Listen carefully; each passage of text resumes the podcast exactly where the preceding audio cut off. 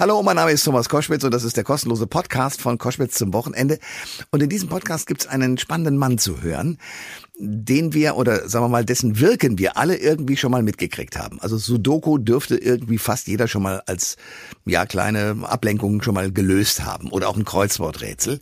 Und das muss ja irgendwie hergestellt werden. Und Stefan Heine macht das seit über 25 Jahren, ist sozusagen der Rätselpapst in Deutschland. Der hat jetzt auch ein Buch geschrieben und beschreibt, was er da so auch, auch Spannendes entdeckt hat, inzwischen durch Umfragen, dass nämlich das Rätseln auch ein gutes Gehirntraining ist. Ja, und äh, wie dieses Gespräch war und was er uns so erzählt hat, das erfahrt ihr jetzt. Der Thomas Koschwitz Podcast. Ihr hört Koschwitz zum Wochenende jetzt mit einem Mann, der einen spannenden Beruf hat, den man, glaube ich, so ohne weiteres nicht lernen kann. Er ist nämlich ein Rätselerfinder. Äh, der Mann heißt Stefan Heine und ist jetzt bei uns. Schönen guten Tag und herzlich willkommen, Stefan Heine. Guten Tag, danke, dass ich da sein darf. Ähm, das Spannende an Ihnen ist, dass Sie ja professioneller Rätselerfinder sind. Wie wird man das? Das wird man durch einen Zufall. Ich hatte erst ganz andere Pläne und in eine andere Firma. Ich bin nach Hamburg gekommen, 94, habe ein Marktforschungsinstitut gegründet und ähm, der Partner, mit dem ich das damals gemacht habe, dessen Mutter wollte mich mal kennenlernen. Sind wir hingefahren zum Grillen und sie erwähnte so beiläufig ihrem Sohn gegenüber, dass sie ihren Kummerkasten einstellt. Und dann fragte ich, was für ein Kummerkasten denn? Und dann gab sie mir so ein Anzeigenblatt aus der Nähe, ähm, wo sie jede Woche einen sehr langen ähm, Fragebrief eines äh, psychologischen Problems, also eine Familienaufstellung oder was auch immer, und eine sehr lange Antwort dazu veröffentlicht hat. Und das las ich ganz wunderbar und war auch relativ lang. Und ich fragte sie, Mensch, das hast du jetzt sieben Jahre gemacht. Du hast also 350 von diesen Texten und die sind nur hier in dieser kleinen Stadt ähm, erschienen. Äh, das müsste man doch eigentlich versuchen, das anderen Zeitungen und Zeitschriften als Unterhaltungsabteilung, äh, Rubrik zu verkaufen. Und sie meinte, ja, ich höre ja auf, weil ich keine Zeit mehr habe. Die hat ihre psychologische Praxis damals ausgebaut. Okay. Und dann ähm, haben wir uns auf dem Rückweg, meinte sie, ja, macht ihr das doch. Und wir so, nee, wir haben ja selber genug zu tun, aber auf dem Rückweg von Lübeck nach Hamburg haben wir uns überlegt, jetzt, das müssen wir doch einfach mal ausprobieren. Und dann haben wir es ausprobiert. Und dann äh, den, den Bogen zu rätseln. Also wir haben dann äh, Zeitungen äh, angeschrieben. Ich weiß gar nicht mehr, wie wir die ganzen Adressen bekommen haben, weil es gab ja noch kein Internet. Ja. Und dann haben wir 700 Anzeigenblätter angeschrieben und äh, zu unserer großen Überraschung, weil wir haben gar nichts erwartet, äh, hatten wir eine Woche später drei Abonnenten, also Zeitungen, die regelmäßig diese Texte ähm, abgedruckt haben. Und dann meinte meine damalige Freundin so, oh Mensch, dann schreibe ich doch Horoskope. Und ich dachte, ja, dann denk dir mal was aus. und das war die nächste Aussendung. Das haben noch viel mehr gekauft und dachten wir, das ist ja prima, was können wir noch alles zuliefern? Da hatten wir Comic, Wetter, äh, Musikkritiken, Videokritiken, gab ja noch Videokassetten damals.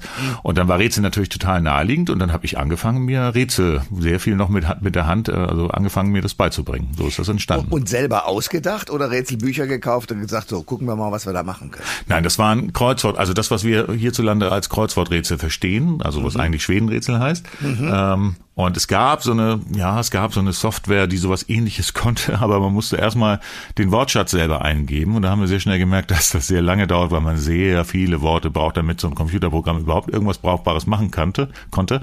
Und wir mussten die noch sehr lange mit der Hand nachbearbeiten und aufbrechen und verändern und so, bis da was rauskam, was man anbieten konnte. Stefan Heine ist bei Koschwitz zum Wochenende und wir reden darüber, dass er Rätselerfinder ist. Hat ein Buch geschrieben, das sehr schön heißt, nämlich Ich rätsle, also bin ich, Punkt, Punkt, Punkt, schlau und glücklich. Wieso bin ich schlau und glücklich? Naja, also schlau zum einen, weil man natürlich ähm, Sachen lernt, gerade bei, bei Worträtseln, nicht? wo man, wo man dann Sachen aus dem Kreuzworträtsel lernen kann oder bei Quiz, das gehört ja im, Großen und Ganzen auch dazu. Ähm, das, das macht einen schon mal schlauer. Schlauer auch, weil man äh, gewisse Sachen trainieren kann. Also zum einen, wenn man Sudokus löst und man löst ganz viele Sudokus, trainiert man das und kann gut Sudokus lösen. Das zum einen. Und äh, wenn man wenn man Rätsel löst, die ein bisschen ein bisschen mehr fordern in verschiedenen Bereichen fordern, dann kann es auch dazu kommen, dass man meinetwegen seine Problemlösekompetenz erhöht und dann auch im Alltag besser hier und da vielleicht äh, ein Problem lösen kann. Und glücklich wird man mit Rätseln sowieso, weil sie ein toller Zeitfahrt, also es gibt ja Millionen von, von, von Menschen, erst recht in Deutschland, im Land der Rätsler und Radler und äh, ja, ja, genau. Nee, nicht Radler, Rater. Rater, genau. Ja. ähm, die gerne rätseln und das machen die ja nicht, um davon traurig zu werden, sondern äh, eher auch um glücklich zu werden. Und das passiert halt Insbesondere dann, wenn man in, in den sogenannten Flow gerät. Das heißt, ähm, das kann man auch haben, wenn man mit äh, versucht, aus einer Million Streichhölzer die Titanic nachzubauen, sich halt ja. sich völlig auf eine Sache konzentriert, ich alles verstehe. um sich herum vergisst ja. und damit auch alle Sorgen und Nöte. Ja. Und das bringt einen genau an der Grenze zwischen Überforderung und Unterforderung, bringt eines in diesen, diesen Flow hinein. Ja, ich lese hier gerade, das äh, Meinungsforschungsinstitut hat herausgefunden, 10 Millionen Deutsche betreiben das. Ja. Und zwar regelmäßig in diesem, in diesem Denksport. Äh, Stefan Heine ist unser Gast bei Koschwitz zum Wochenende und wir reden über das Rätsel erfinden, also in diesem Fall vor allen Dingen um Sudoku und, und äh, Kreuzworträtsel. Ich lese, dass Sie als Trainer und Kapitän die deutsche Sudoku-Nationalmannschaft schon zweimal zum Weltmeistertitel geführt haben. Wie haben Sie das angestellt? Also wie trainiert man andere, dass sie gut werden in Sudoku? Ja, das ist nicht viel anders wie beim Fußball meinetwegen auch. Man muss es gar nicht selber können, sage ich mal, denn ehrlicherweise wäre ich viel zu langsam, um dort teilzunehmen. Es geht ja bei einer Weltmeisterschaft, auch wie bei den deutschen Meisterschaften, die habe ich äh, 2005 in Deutschland ins Leben gerufen, gibt's äh, heute noch und ich mache auch mal ein Rätsel dafür. Und die Besten, die dort ähm, teilnehmen, ähm, sind halt eingeladen dann mit zur Weltmeisterschaft, die immer irgendwo auf der Welt in jedem Jahr stattfindet. Jetzt sind Corona zweimal nicht, aber jetzt waren wir gerade im Herbst in Polen und davor hat sie in Deutschland stattgefunden und auch schon in Peking und in Philadelphia und in vielen, vielen anderen Ländern. Und dieses Jahr soll es nach Toronto gehen. Hm. Und äh, das, was ich da tun kann, äh, beruht auf dem Prinzip, wie solche Weltmeisterschaften gespielt werden. Dort werden nämlich nicht nur klassische Sudokus, wie wir sie aus der Zeitung kennen, gespielt. Davon werden eher ganz weniger gespielt, ganz wenige, äh, sondern es werden Spezialsorten von Sudoku gespielt. Also das können Killer-Sudoku sein, Ketten-Sudoku oder selbst ausgedachte, also neu erfundene Varianten von Sudoku.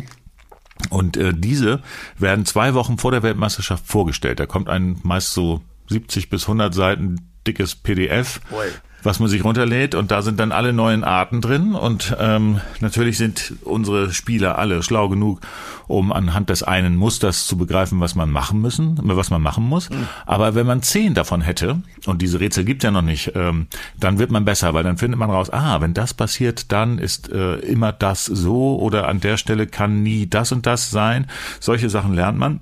Und dafür muss ich dann in kürzester Zeit, nämlich in den zwei Wochen bis zur Weltmeisterschaft, und meistens kommen diese PDFs doch noch äh, später, mhm. dann versuche ich so viele wie möglich äh, Rätsel äh, dieser Art per Hand herzustellen. Mhm. Und damit sozusagen als Trainingsvorlage zu haben für die eigene Mannschaft. Ganz genau. Und dann gibt's noch eine Besonderheit, weil als äh, Einzelspieler haben wir keine, die, es, es gibt so ein paar Nerds, die äh, immer gewinnen. Da sind wir weit von entfernt. Wir kriegen zwar mal so ein, zwei Leute in, unter die besten zehn, haben aber keine Chance auf den Titel. Deswegen ist es für uns äh, die, die einzige Möglichkeit äh, die, zu gewinnen, ist tatsächlich als Mannschaft. Und da wir eine große Dichte haben an guten Spielern und wenn die alle dann in, in, in dem Jahr auch mitfahren können und wollen, dann ähm, gibt es Teamrunden. Das sind immer vier Spieler und äh, dort gibt es besondere Regeln.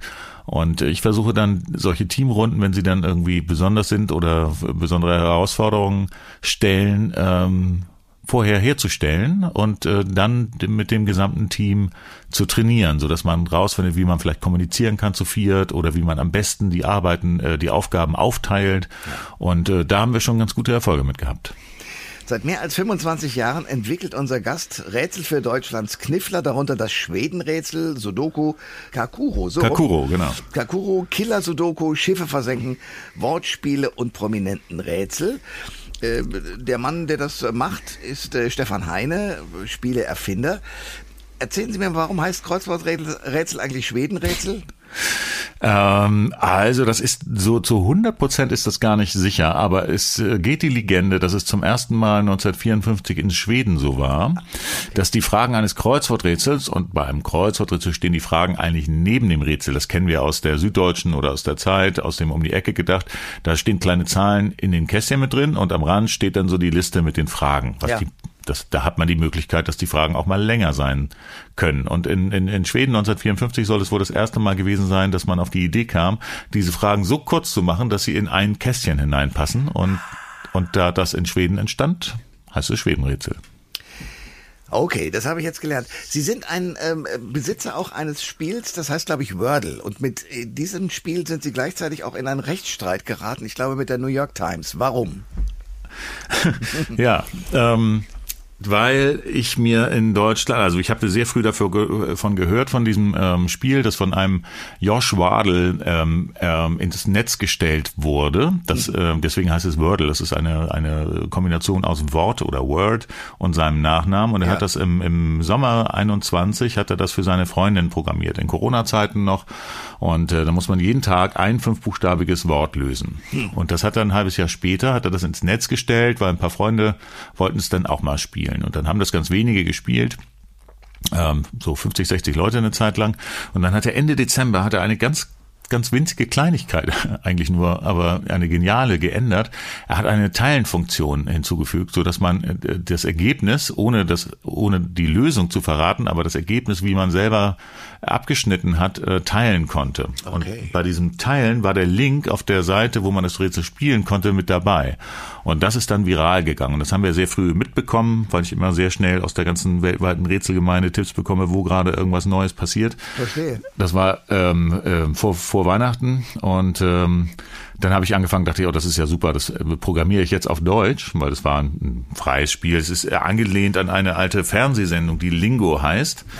Ja. Ähm, Kennen Sie noch? Ja. ja na klar. Genau, da sind halt auch gelbe und grüne und graue Buchstaben. Es ist, sieht haargenau so aus, ist halt quasi so eine, die Internet-Umsetzung von dieser Fernsehshow. Und dann haben wir das auch programmiert. Und dann ähm, hieß es irgendwann, dass die New York Times von dem Josh Wardle ähm, ihm seine Version abgekauft hat. Mhm. Und dann dachte ich mir, ja, Mensch, die New York Times macht sowieso nie hier was. Also ich kenne den Rätselchef der New York Times nun schon seit über 15 Jahren und wir sehen uns einmal im Jahr. Und äh, dann habe ich geguckt, dachte mir, wenn sich jetzt irgendwer hier die Markenrechte sichert und damit nichts macht, dann kann man das nicht unter diesem Namen weiter verbreiten. Also versuche ich das doch lieber und habe geguckt, ob die schon angemeldet waren und waren sie nicht. Und dann habe ich sie angemeldet in Deutschland. Und das war lustigerweise am selben Tag und das war eine Woche nach dem Verkauf, also nachdem die New York Times das Rätsel gekauft hatte, also eigentlich schon viel zu spät. Und dann hatten wir die, haben wir die Markenrechte daran am selben Tag, also gleichberechtigt mit der New York Times habe ich die Markenrechte daran erworben. Mhm. Ach so, ja, und das gefällt Ihnen jetzt nicht.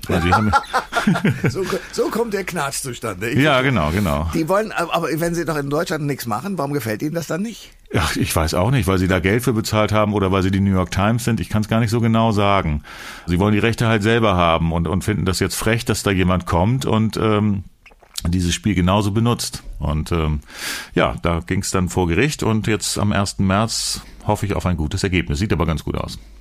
Stefan Heine ist Rätselerfinder und ist bei Koschwitz zum Wochenende und wir erzählen uns so ein bisschen die Geschichten, wie kann man Rätsel entwickeln und wie entsteht das alles. Mein Großvater hatte auch Spaß an Rätseln, allerdings an richtig komplizierten. Mhm. Ich vermute, auch dieses Rätsel werden Sie kennen. Es geht darum, dass ein Strafgefangener aus einem Gefängnis entkommen darf, wenn er ähm, entweder durch die linke Tür oder durch die rechte Tür den Ausgang findet. Vor diesen jeweiligen Türen stehen aber Wächter. Und das Gemeine ist, dass bei der, sagen wir mal, linken Tür der Wächter äh, vielleicht immer die Wahrheit sagt und auf der rechten immer die Unwahrheit. Aber dieser äh, Gefangene weiß nicht, wer die Wahrheit sagt oder die Unwahrheit sagt. Also muss er sich eine Frage ausdenken, mit der er sicherstellen kann, dass derjenige, der vor ihm steht, für ihn die Antwort gibt, die er braucht, damit er raus kann. Ja, das kommt mir sehr bekannt vor. Wie, wie war doch gleich die Frage? War das so. nicht irgendwie, ich glaube, irgendwie lügst du. Ist das die Frage? Ging das? Ich glaube, in der Richtung geht es. Sozusagen, dass derjenige selber ähm, sozusagen in die Schwierigkeit gerät, sein eigenes Verhalten erklären zu müssen. Ja, wenn er, wir können das ja mal durchgehen. Also wenn man sagt, also man fragt den, der immer lügt, äh, lügst du, dann sagt er nein. Und der andere, wenn man den fragt, sagt, der sagt ja auch nein. Ja. Ja, das hilft ja mir nicht. Das hilft einem. Äh, Sagst du die Wahrheit, dann sagt der eine ja. Und der andere auch. Auch.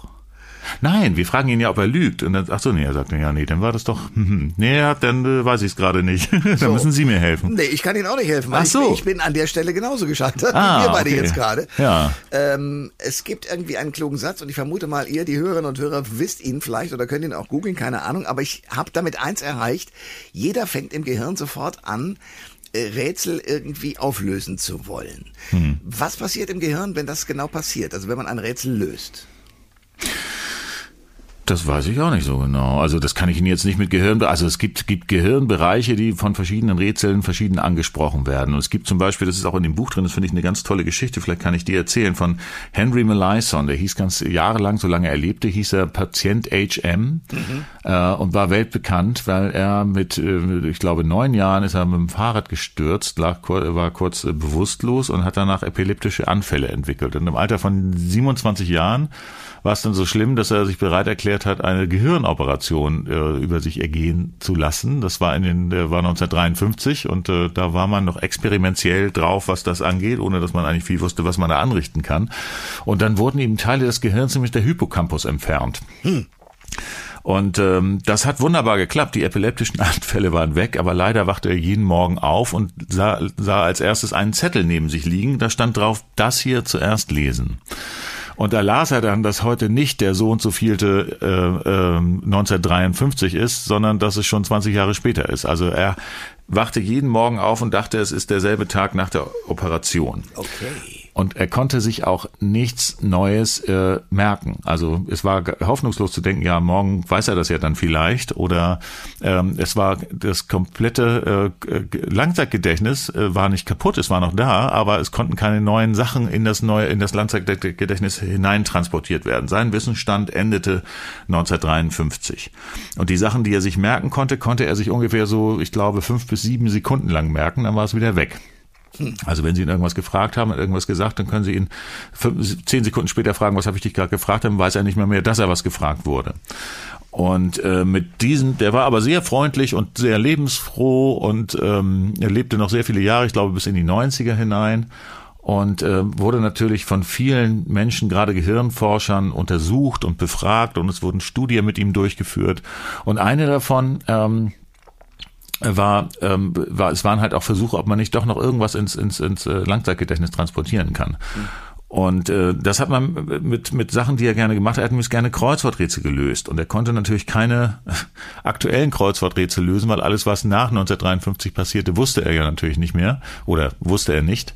Und ähm, konnte aber die alten ausfüllen. Und bei den neuen hat es sich gezeigt, dass er nach und nach, dass er auf einmal doch Dinge übernahm ins Langzeitgedächtnis und zwar nur Sachen, die er aus dem Kreuzworträtsel wusste. Da ist dann wohl irgendwie, also im Hippocampus, das muss man dazu wissen, ist das Arbeitsgedächtnis, was Sachen von einem, von, vom Kurzzeitgedächtnis oder vom Kurzzeitspeicher ins Langzeitgedächtnis überführt. Und das wurde ihm ja entfernt. Aber anscheinend hat das Gehirn dann einen Weg gefunden, doch Sachen noch im Langzeitgedächtnis abzuspeichern.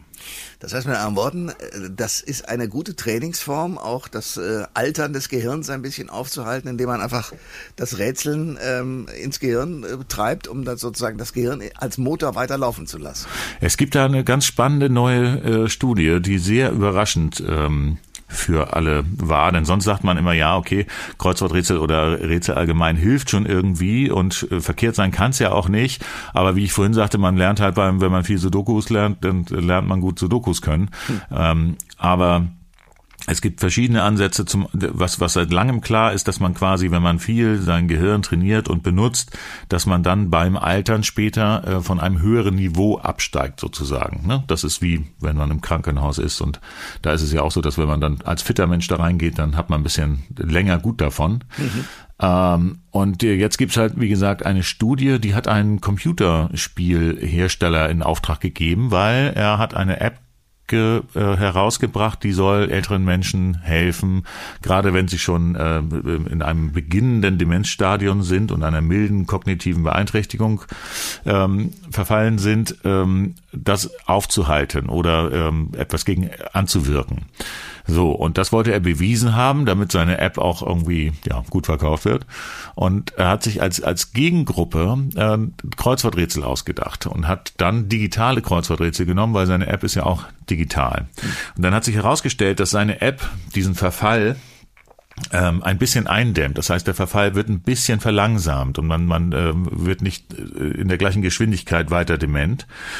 Und äh, es hat sich aber, das, das ist ja eigentlich, eigentlich schon ein ganz schönes Ergebnis, es hat sich aber auf der anderen Seite herausgestellt, dass die äh, Testgruppe, und die haben das beide anderthalb Jahre lang gemacht, die Testgruppe, ähm, die digitale Kreuzworträtsel und nicht die App benutzt hat, dass die so ihren Zustand sogar verbessern konnten. Das heißt, dass die nicht nur den Verfall etwas abgebremst haben, sondern ihm aktiv entgegenwirken konnten und nach dieser Zeit äh, weniger Symptome oder einen wenigen starken Ausschlag dieser, dieser milden kognitiven Beeinträchtigung hatten. Ich verstehe Ihren Buchtitel immer besser. Ich rätsle, also bin ich Punkt, Punkt, Punkt, schlau und glücklich. Das bin ich jetzt nach dem Gespräch mit Ihnen auch. Stefan Heine, danke sehr. Vielen Dank, ich danke Ihnen. Alle Informationen zur Sendung gibt es online auf thomas-koschwitz.de.